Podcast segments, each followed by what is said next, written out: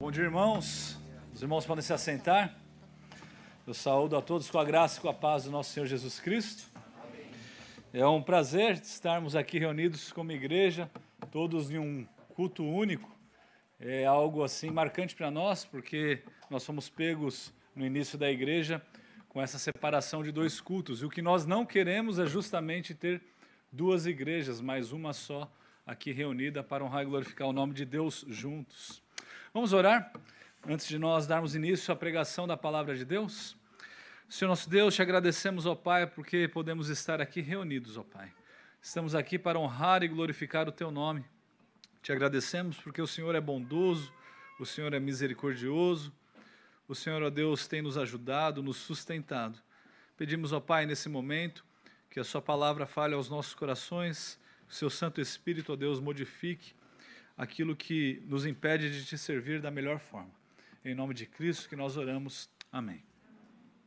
Eu creio que a grande maioria de nós aqui reunidos nessa manhã é, não tem a idade suficiente para se lembrar de um momento tão difícil como esse que nós estamos vivendo nesses dias, momentos delicados, momentos que nós passamos nesses últimos ah, mais de 12 meses, 18 meses, e esses momentos ficarão marcados para o resto da nossa vida. E passar por um período como esse que nós estamos enfrentando, ele fica ainda mais difícil quando nós temos que enfrentar também as consequências de homens ah, como políticos e também pessoas que estão ah, em posições de liderança e que tomam decisões ah, equivocadas, que trazem para nós consequências e problemas gerados por conta de um coração duro, problemas que são atenuados por conta de uma não observância das leis e preceitos de Deus e que nos fazem sofrer não só fisicamente, como também espiritualmente. Nós vemos aí surtos de pessoas que estão sofrendo. Eu creio que se você tentar é, procurar um psicólogo para marcar alguma é, visita, você não vai encontrar vagas, principalmente para crianças. Problemas e mais problemas têm surgido em decorrência dessa pandemia e também dos atos das lideranças dos países. E não falo aqui só apenas do nosso país.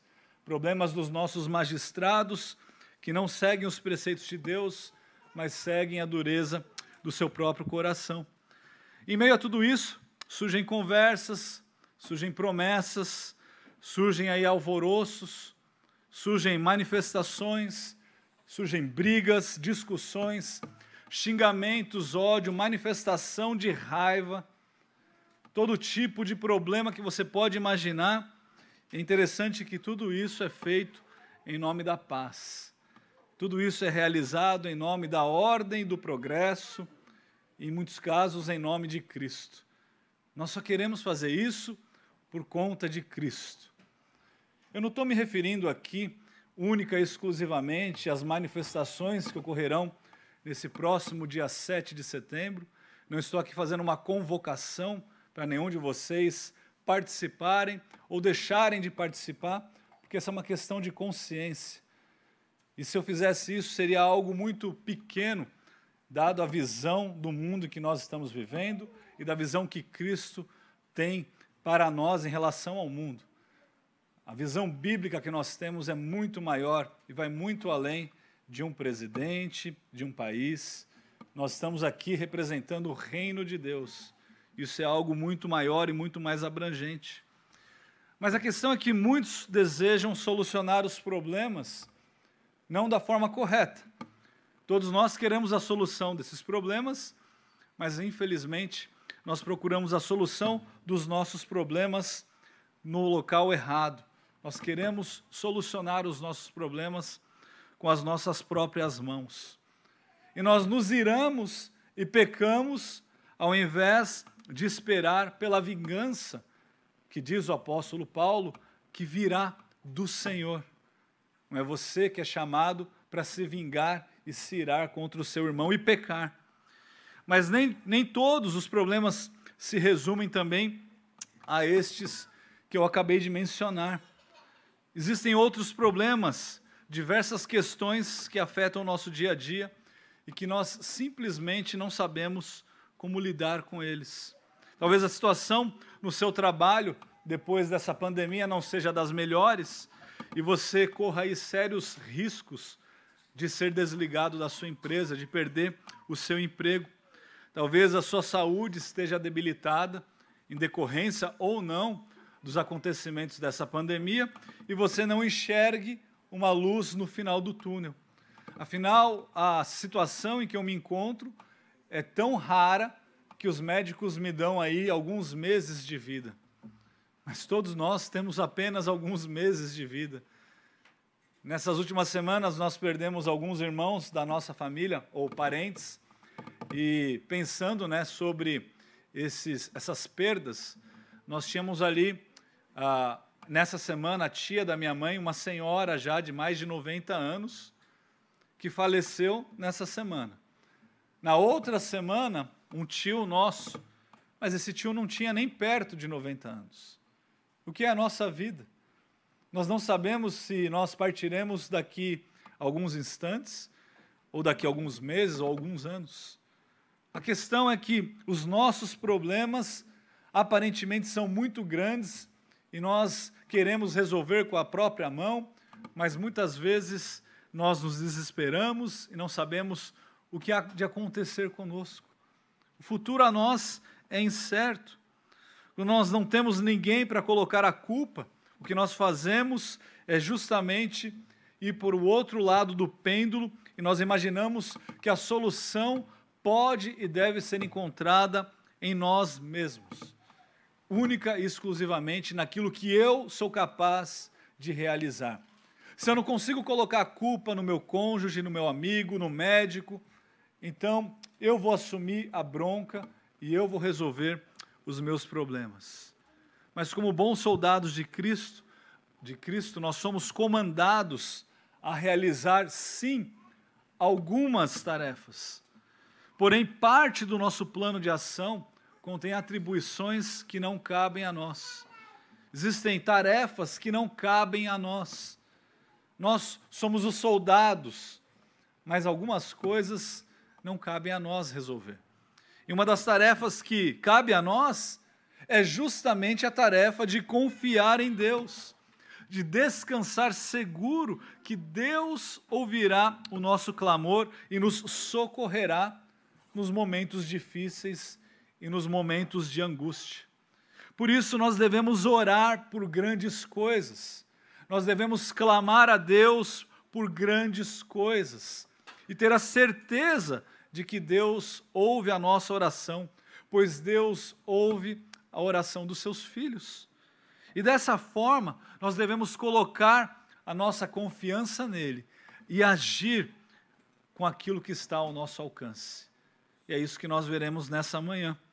Nós veremos nessa manhã que deve ser o nosso papel diante das dificuldades é confiar em Deus, saber que Ele nos ouve e agir com aquilo que está ao nosso alcance. Nós vamos estudar aqui três passagens curtas. As três passagens falarão cada uma sobre um desses pontos que eu trarei nessa manhã. A primeira delas se encontra no livro de Tiago e também um paralelo no livro de 1 Reis. Mas o texto que nós vamos focar aqui é em Tiago, capítulo 5, dos versículos 17 e também no versículo 18. Em Tiago 5, 17 e 18, nós aprendemos que a nossa responsabilidade, a nossa tarefa, por assim dizer, é de orar por grandes coisas. Sim, é de orar por grandes coisas. Você deve orar, clamar a Deus por coisas que aparentemente são grandes demais, até mesmo quando nós consideramos para qualquer um. E que nós muitas vezes imaginamos: ah, não, isso é grande demais para Deus. Mas você verá que não é. Todo cristão ele ora, ou todo cristão deveria orar.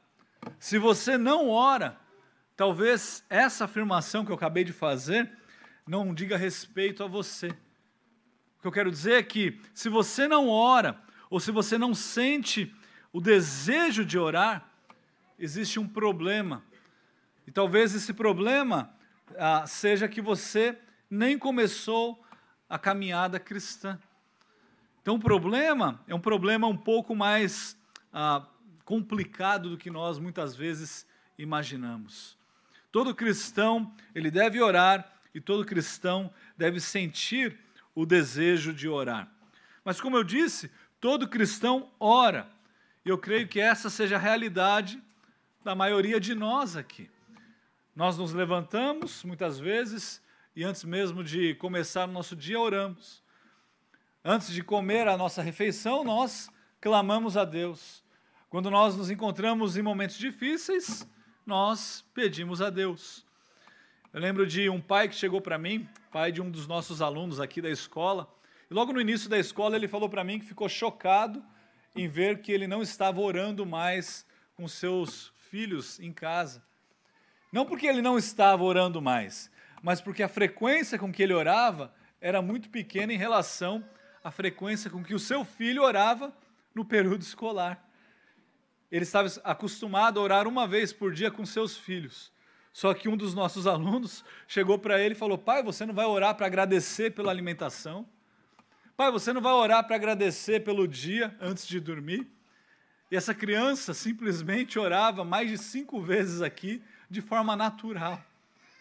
E nós aprendemos com essas crianças que nós devemos orar. Mas muitos de nós, ao orarmos, nós limitamos ou nos limitamos a pedir por aquilo que nós julgamos ser razoável.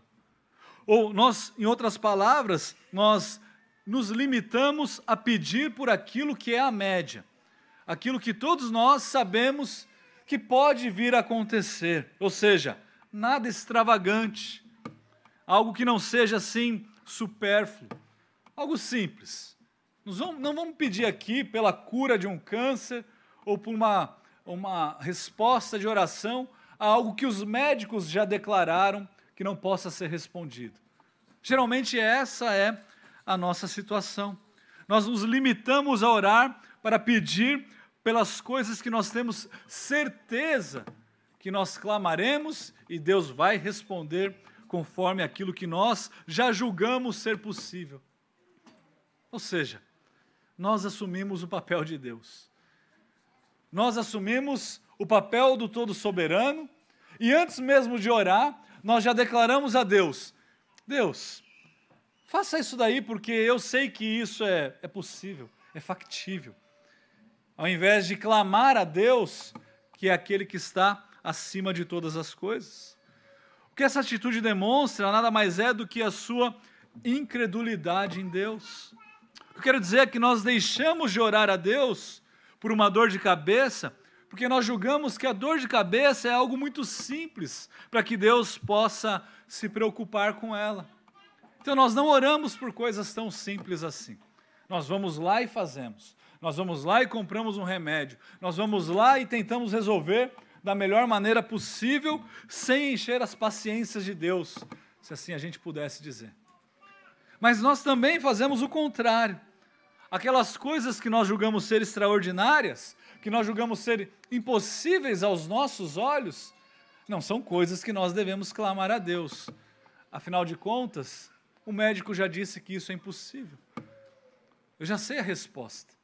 Não, não tem como eu orar para uma coisa dessa. Isso não vai se tornar realidade. Na verdade, o que nós estamos fazendo ao agir dessa forma é confiar em nós mesmos, na nossa capacidade de discernir, de avaliar as situações e de julgar se nós devemos ou não orar antes mesmo de clamar a Deus que tem o poder sobre tudo e que tem o poder sobre absolutamente todos. Nós assumimos um papel como se nós fôssemos o próprio Deus. O que fazemos é elevar a Deus a probabilidade e equiparamos-las a Deus. Se é possível, se a probabilidade diz que isso é factível, então nós oramos. E nós endeusamos então um conceito, o conceito da probabilidade. E a pergunta é, ao fazer isso, quem que se torna Deus? Quem é o Deus que você serve? O ponto é que nós precisamos nos arrepender do nosso orgulho, da nossa altivez e clamar aquele que pode nos socorrer, até mesmo daquilo que achamos ser impossível. Nós devemos, como responsabilidade de cristãos, clamar a Deus. Ao tratar sobre o tema, o tema da oração, Tiago ele nos lembra da situação que ocorreu com um profeta chamado Elias profeta do Senhor, que, que teve a sua história registrada no livro de 1 Reis. E é justamente essa história que Tiago relata no capítulo 5, nos versículos 17 e também no versículo 18. A palavra de Deus diz assim, Tiago 5, 17 e 18. Elias era homem semelhante a nós, sujeito aos mesmos sentimentos, e orou com instância para que não chovesse sobre a terra e por três anos e seis meses não choveu. Versículo 18 diz: E orou de novo, e o céu deu chuva, e a terra fez geminar seus frutos. Na outra versão, essa aqui é a ARA, revista atualizada, na versão NVI nós lemos o seguinte: Elias era humano como nós. Ele orou fervorosamente para que não chovesse, e não choveu sobre a terra durante três anos e meio. Orou outra vez, e os céus enviaram chuva, e a terra produziu os seus frutos. A gente precisa de um Elias orando, né? Esses dias para que Deus envie chuva para nós. Mas olha que interessante. Logo que nós lemos esse texto, nós levantamos uma justificativa desse texto, porque nós julgamos que isso que aconteceu com ele jamais pode acontecer conosco. E nós vivemos nessa dependência de que nós precisamos de um Elias, quando na verdade todos nós somos assim como ele. Afinal, Elias era um profeta e nem eu, nem você somos profetas. Então nós julgamos que aquilo que ele fez, só o fez porque ele era profeta. Mas o texto não diz isso. O texto não diz isso. A ênfase que o autor dá no início do versículo 17 é de que Elias era justamente humano como nós. Elias era como eu e como você. Foi justamente por isso que o autor colocou esse trecho, esse trecho aí. Ele era profeta, sim, mas ele também era humano como nós. O autor do livro de 1 Reis, ele continua no capítulo 19, versículo 13, dizendo o seguinte, dando as similaridades aí de Elias para conosco. Ele fala o seguinte, 1 Reis 19, 13. Ouvindo Elias, envolveu o seu rosto no seu manto e saindo pôs-se à entrada da caverna. Eis que lhe veio uma voz e lhe disse: Que fazes aqui, Elias? Ele respondeu: Tenho sido em extremo zeloso pelo Senhor. Isso é verdade. Deus dos exércitos, porque os filhos de Israel deixaram a tua aliança. Verdade. Elias permaneceu zeloso ao Senhor quando os filhos de Israel abandonaram a aliança do Senhor. Derribaram os teus altares, mataram os teus profetas à espada. E olha o que Elias diz: E eu fiquei só. Eu fiquei só. E procuraram tirar minha vida. Como todo ser humano, Elias ele acha que ele é o único servo de Deus, o único servo verdadeiro que restou que ficou vivo. Mas logo em seguida, no mesmo trecho, Deus responde a ele, expondo a verdade. Ele diz assim, nos versículos 15 e 18: Disse-lhe o Senhor: Vai, volta ao teu caminho para o deserto de Damasco, e chegando lá, unge a Azael, rei sobre a Síria. A Jeú, filho de Ninse, ungirás rei sobre Israel, e também Eliseu, filho de Safate, de Abel Meolá, ungirás profeta em teu lugar. Quem escapar à espada de Azael, Jeú matará. Quem escapar à espada de Jeú, Eliseu matará. Agora, foque-se no versículo 18, ele diz assim: Também conservei em Israel sete mil, todos os joelhos que não se dobraram a Baal, e toda a boca que não o beijou. Na perspectiva de Elias, Haviam quantos servos de Deus? Só ele. Na perspectiva de Deus, sete mil foram conservados que não dobraram seus joelhos a Baal. A existência da raça humana, irmãos, não depende de você. O mundo não depende de você. Quando você entende que Deus reina sobre tudo e sobre todos, desde toda a eternidade, para sempre, nós começamos, começamos a compreender que a nossa vida aqui é sim como uma névoa, como um vapor que logo se vai. Quando nós comparamos a nossa vida com todo o espectro da, da raça humana, nós começaremos a compreender que esse Deus é muito maior do que nós imaginamos.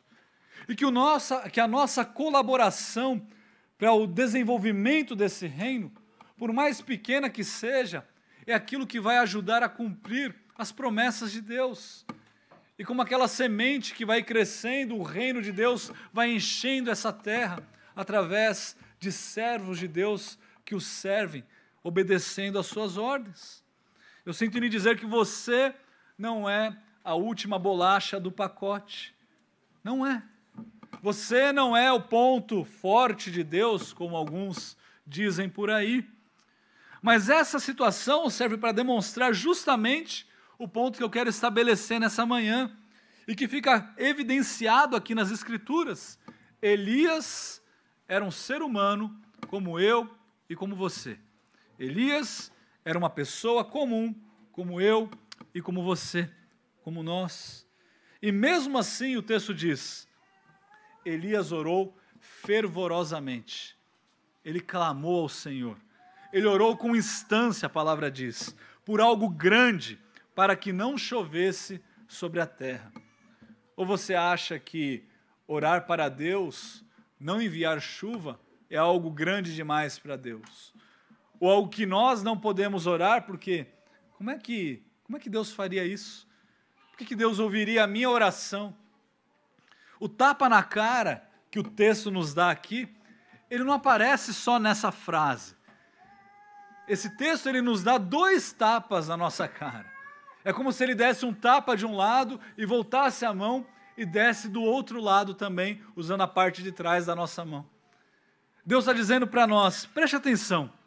Elias orou não apenas uma vez, mas o texto diz que Elias orou duas vezes e por coisas grandiosas. E Deus respondeu. Deus respondeu.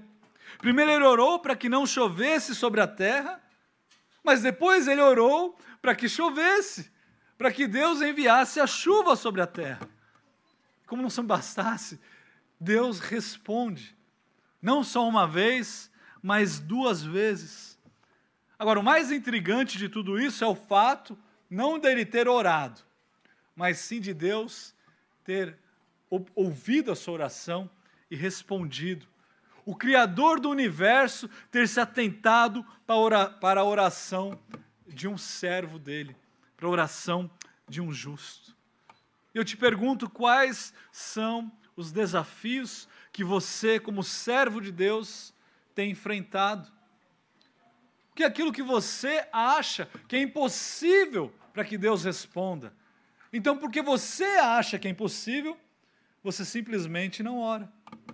Você deixa as coisas correrem, porque afinal de contas, Deus não vai se atentar para a minha oração. Quais são as coisas ah, pelas quais você não tem orado? Será que, diante da situação política que nós estamos vivendo, nós simplesmente devemos ir em manifestações, manifestar a nossa ingratidão com aquilo ou com isso, e falar, e falar, e falar, mas nós não estamos nos esquecendo que nós devemos, em primeiro lugar, é orar, é clamar a Deus. Seria um problema de saúde, um problema sem solução para aquele que é o autor da vida? Seria o problema político que nós vivemos um problema tão grande para aquele que é o rei sobre todos os reis. Irmãos, a nossa imaginação ela é muito pequena quando nós comparamos o reinado de Deus com aquilo que nós estamos vivendo hoje. Nosso Deus, o Deus que nós servimos, é um Deus muito maior do que isso.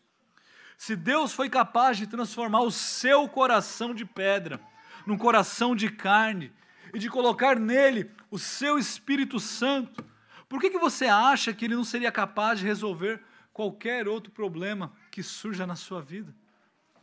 O Deus a quem nós servimos é um Deus muito maior do que qualquer um desses problemas. Nada, absolutamente nada, é tão grande quanto Deus a quem nós servimos. E não há um problema maior do que esse, de um próprio Deus salvar um pecador, do próprio Deus resolver o maior de todos os problemas. Deus transformar aquele que era inimigo dele em seus filhos. E é isso que ele realizou contigo. É, é isso que ele realizou comigo. Nada é tão pequeno para Deus para que ele não se incline para ouvir o clamor dos seus filhos. Portanto, irmãos, ore por aquilo que é grande aos seus olhos, pois aos olhos de Deus nada é grande demais. O Deus a quem nós servimos é um Deus imenso. Nós não conseguimos mensurar a grandeza do nosso Deus. A segunda lição que nós podemos aprender é que Deus se compadece dos seus filhos. Deus, ele não só ouve, mas ele responde às orações, pois ele está próximo aos seus filhos. O salmo que nós lemos durante o culto foi o salmo de número 34. Eu gostaria de voltar para o salmo de número 34 agora, com uma ênfase no versículo dos versículos 15 até o versículo 18. Salmo 34, de 15 a 18. E lá a palavra de Deus diz assim: Os olhos do Senhor repousam sobre os justos, e os seus ouvidos estão abertos ao seu clamor. O rosto do Senhor está contra os que praticam o mal, para lhes extirpar da terra a memória. Clamam os justos, e o Senhor os escuta e os livra de todas as suas tribulações. Perto está o Senhor dos que têm o coração quebrantado e salva os de espírito oprimido. Isso daqui deveria ser um alívio a todos nós. O salmista ele, ele conforta o justo ao dizer três coisas: os olhos do Senhor repousam sobre os justos, os ouvidos do Senhor estão abertos ao clamor do justo, e o Senhor livra o justo de todas as suas tribulações. Quem não gostaria de receber tudo isso? Qual de nós não gostaria de, de ter algo assim? De ler um texto que diz isso sobre nós, tendo nós como justos aqui. Alguém para quem o próprio Deus está olhando, cuidando, alguém a quem Deus ouve e também alguém a quem Deus livra das tribulações. Todos nós desejaríamos isso. Mas a pergunta que fica é: quem que é o justo? Quem é esse justo a quem ele se refere? E o próprio texto nos responde quem ele é. No versículo 16, ele é contrastado contra aquele que pratica o mal. Ao justo, e o justo é aquele que não pratica o mal. Quem pratica o mal não é justo. É isso que o texto diz. No versículo 15, lemos que ele é aquele com quem Deus se preocupa, pois ele repousa os seus olhos sobre o justo e ouve o seu clamor. No versículo 17, nós vemos que é aquele a quem o Senhor livra das tribulações. E no 18, nós aprendemos que ele é aquele que tem o coração quebrantado e o espírito oprimido. Veja que o que caracteriza o justo não é a capacidade ou a quantidade e ou a, a quantidade daquilo que você pode oferecer a Deus. Não é isso que Deus está dizendo que qualifica o justo. No Salmo de número 51, no versículo 17, nós lemos o seguinte: Sacrifícios agradáveis a Deus não são as ofertas que você pode oferecer. Não é aquilo, o seu tempo que você pode dar. Não é o dinheiro ou aquilo que você pode comprar com o seu dinheiro. Mas ele diz aqui: sacrifícios agradáveis a Deus são o espírito quebrantado, coração compungido e contrito. Não o desprezarás, ó Deus. O sacrifício que nós podemos oferecer a Deus é o nosso arrependimento. É o arrependimento verdadeiro que não é desprezado por Deus. Logo, aquele que oferece sacrifícios ao Senhor, mas não são aqueles sacrifícios de um coração quebrantado, de um coração compungido, estão, na verdade, praticando aqui aquilo que Davi chama da prática do mal. O justo não é aquele que pratica o mal. O justo é aquele que se arrepende, que enxerga os seus pecados e clama a Deus por misericórdia e perdão dos seus pecados. O nosso Deus, irmãos, é um Deus de perto, é um Deus que se aproxima de nós.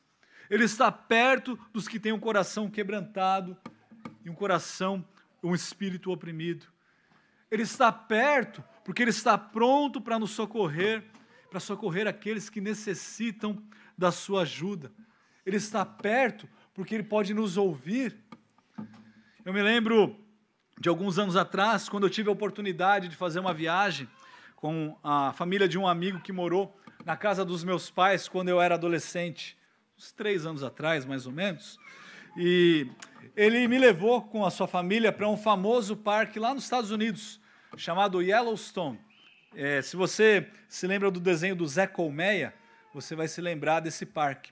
Agora, esse parque, ele é um parque imenso. Quando eu falo imenso, não é do tamanho do Ibirapuera ou dois Ibirapueras, não. Eu estou falando assim, um parque que você precisa pegar um carro e de carro ver as atrações desse parque. E é um parque que ele é repleto de animais selvagens. Então, se você estiver andando por lá, desprotegido, talvez você se depare com um urso, tá? ou com é, uma manada ali de lobos. E talvez você não saia do parque vivo. Tá? Mas nós fizemos então essa viagem, que durou alguns dias, e nessa viagem nós paramos em alguns pontos específicos, justamente pelo tamanho desse parque.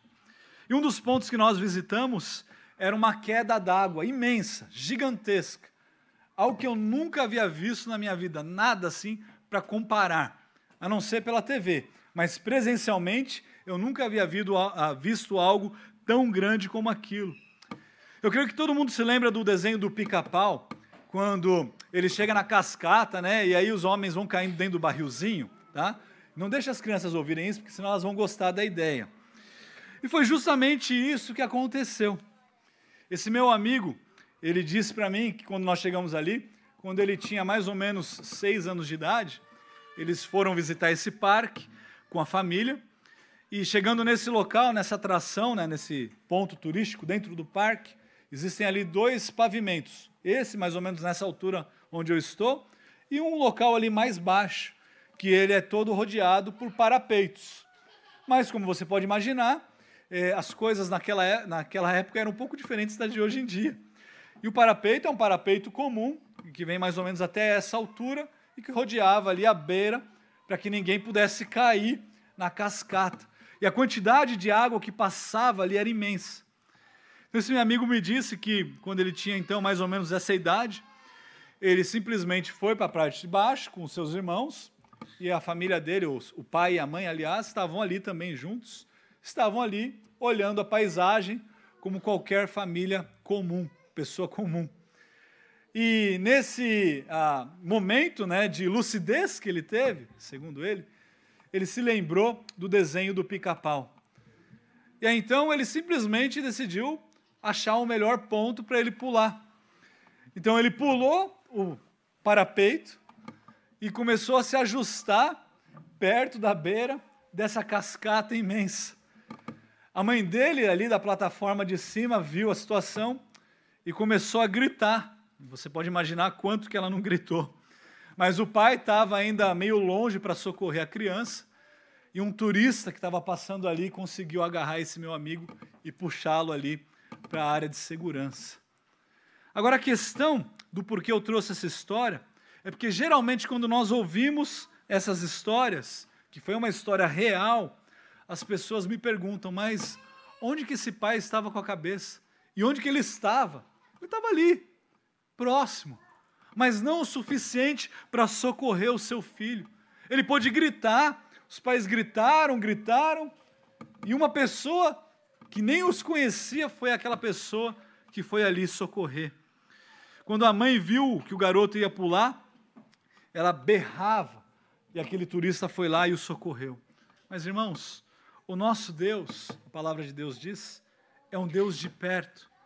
É um Deus que mantém os seus olhos fixos em nós, sobre os quais nós, ou sobre nós, ao ponto de que, quando nós imaginamos que vamos fazer alguma coisa errada, e aqueles que são pais sabem, quando você sabe que o seu filho está prestes a fazer aquilo que é errado, Deus já está lá para nos socorrer.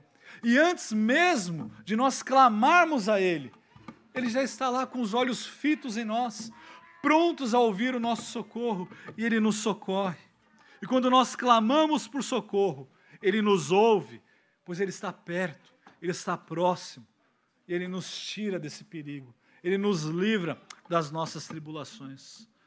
O nosso Deus se compadece dos seus filhos. E é por isso que nós podemos e nós devemos clamar por grandes coisas, por coisas significantes. Mas não apenas isso. Em terceiro lugar, nós somos chamados não apenas a orar, a clamar a esse Deus que nos ouve, que está próximo de nós e que responde, mas também fomos chamados a agir. Deus lhe deu responsabilidades e você deve agir. Deus certamente ouve e Deus certamente se preocupa com aquilo que nos preocupa. Deus está ciente das coisas que estão passando na sua vida, mas não é por isso que nós devemos simplesmente orar e deixar de agir. Nós simplesmente clamamos e deixa, Deus dará. Deus vai responder. Mas a mesma atitude que você tem quando você diz isso, é aquela parecida que você teve, como eu mencionei no início da mensagem.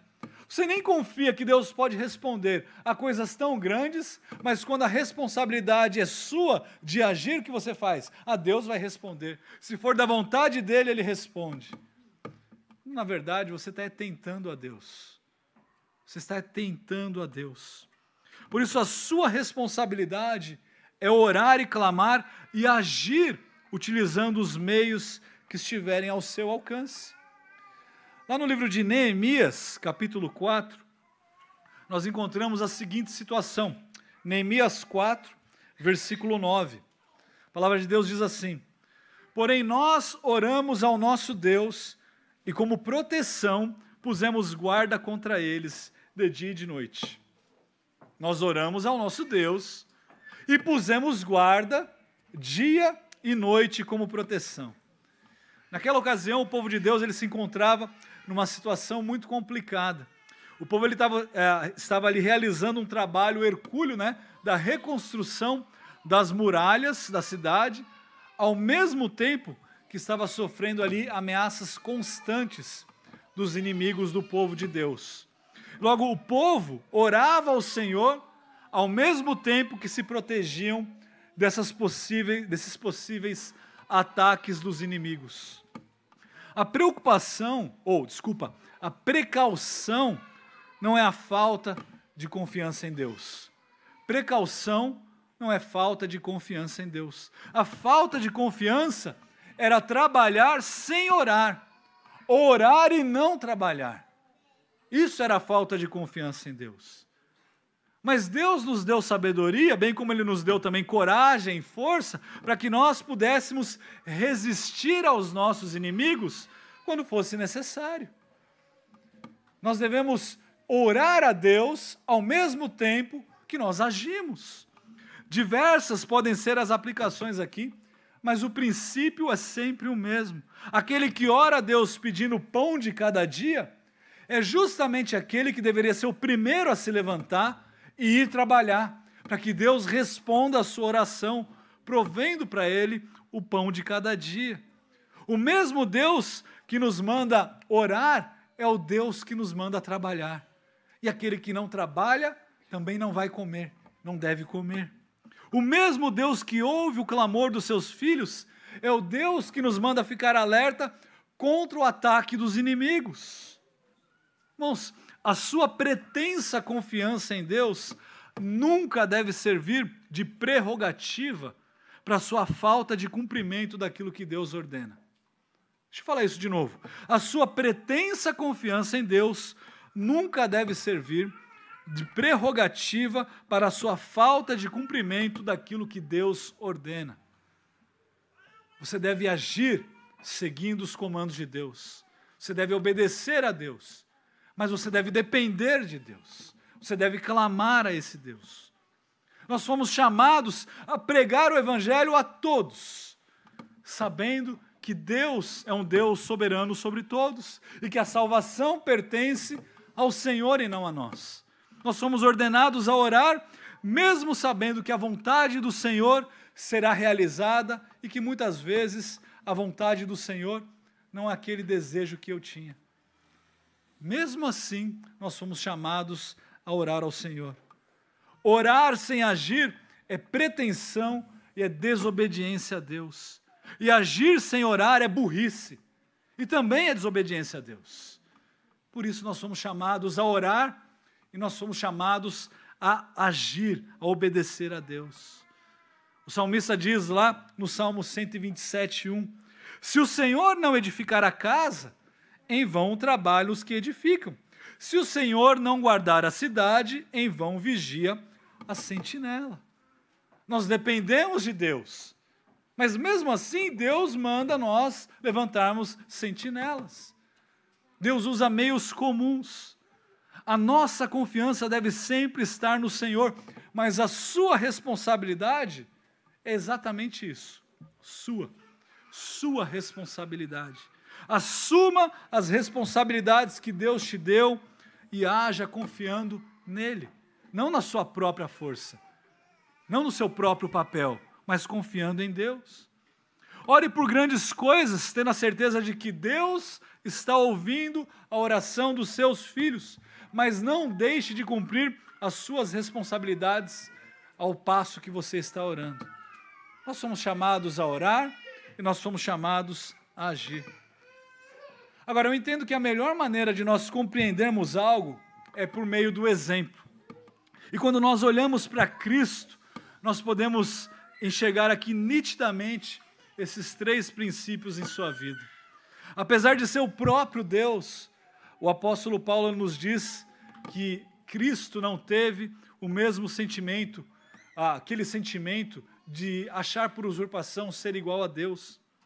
Em Filipenses 2 nós lemos: Pois ele, subsistindo em forma de Deus, não julgou como usurpação o ser igual a Deus, antes a si mesmo se esvaziou assumindo a forma de servo, tornando-se em semelhança de homens e reconhecido em figura humana. Logo, imagine o próprio Deus em forma humana, orando ao Pai, clamando pela salvação de todos aqueles que o Pai lhe deu. Imagine essa situação. Foi justamente isso que Cristo fez. Existe algo mais grandioso e difícil do que isso? Do que o próprio Deus assumir a forma de homem levar sobre si o pecado de todos aqueles por quem ele clama a Deus para que ele entregue e justificá-los diante de Deus. Cristo orou a Deus, a Deus Pai, ciente de que Deus o estava ouvindo. Ele não só orou, mas orou ciente de que Deus Pai o estava ouvindo. Afinal, o apóstolo João também o descreve como aquele que é o justo. E Deus ouve o clamor do justo. Lá em 1 João 2,1 nós lemos: Filhinhos meus, estas coisas vos escrevo para que não pequeis.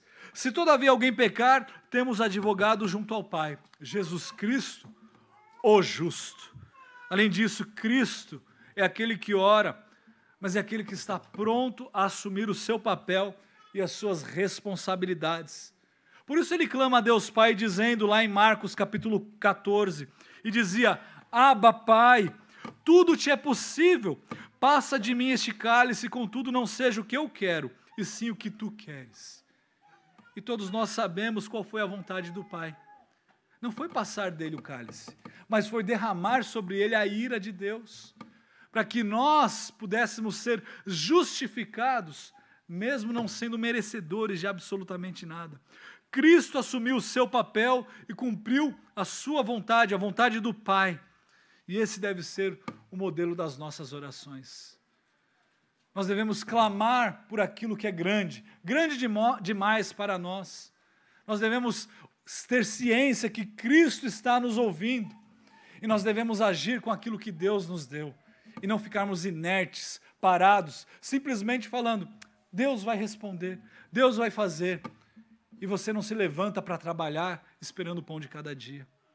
Irmãos, quais são as grandes coisas pelas quais você precisa orar hoje? A sua situação não é igual à situação da pessoa que está do seu lado. Por isso eu te pergunto: quais são as grandes coisas pelas quais você precisa orar hoje? Talvez você precise orar por um bom emprego, um novo emprego, um novo horário nesse emprego, um companheiro ou uma companheira para a sua, para a sua vida. Existem pessoas que não foram chamadas ao celibato e que precisam clamar, mas precisam também conhecer as outras pessoas e não ficar parados esperando que, que a pessoa caia do céu. Nós precisamos orar por coisas práticas da nossa vida, orar por uma gravidez, orar pedindo ajuda para lidar com o seu chefe ou para lidar com o seu subordinado. Que tal pedindo sabedoria para lidar com seus colegas de trabalho, para anunciar o evangelho para aquelas pessoas que estão ao seu redor, pessoas que você vê todos os dias, mas você simplesmente ou não tem coragem ou não tem sabedoria em lidar e falar com elas. Talvez você precise orar pelo seu casamento. Casamentos que estão, na verdade, manchados, estragados e que vivem de uma fachada muito bonita. É por ele que você precisa orar, pela salvação do seu cônjuge. Você tem se esquecido que o Deus que ouve o clamor é o Deus que ouve o clamor dos seus filhos. Você é filho de Deus. Então clame a Deus. Ou você não está clamando a Deus porque você não confia no Deus que você diz confiar. Você tem orado, você tem agido e você tem confiado em Deus. Essas respostas são respostas que só você pode dar. Não há como eu fazer algo por você nesse sentido, nem o seu pai, nem o seu cônjuge, nem o seu melhor amigo entre você e Deus. Confesse os seus pecados a Deus. Clame a Ele. Clame a Ele por sabedoria, por arrependimento. Clame a Ele quando você precisar de respostas às, às mais difíceis situações da sua vida. Mas haja. Faça aquilo que Deus lhe manda fazer e confie que Deus lhe dará a melhor resposta, independente se essa resposta é aquela que você desejava. Que Deus tenha misericórdia de nós, que Deus possa nos ajudar a entender a sua santa e perfeita vontade. Vamos orar? Senhor nosso Deus, te agradecemos, ó Pai, porque o Senhor é um Senhor bondoso, porque o Senhor ouve as nossas orações, ó Pai, porque podemos confiar no Senhor, sabendo que a Sua resposta às nossas orações e petições sempre será melhor, ó Pai.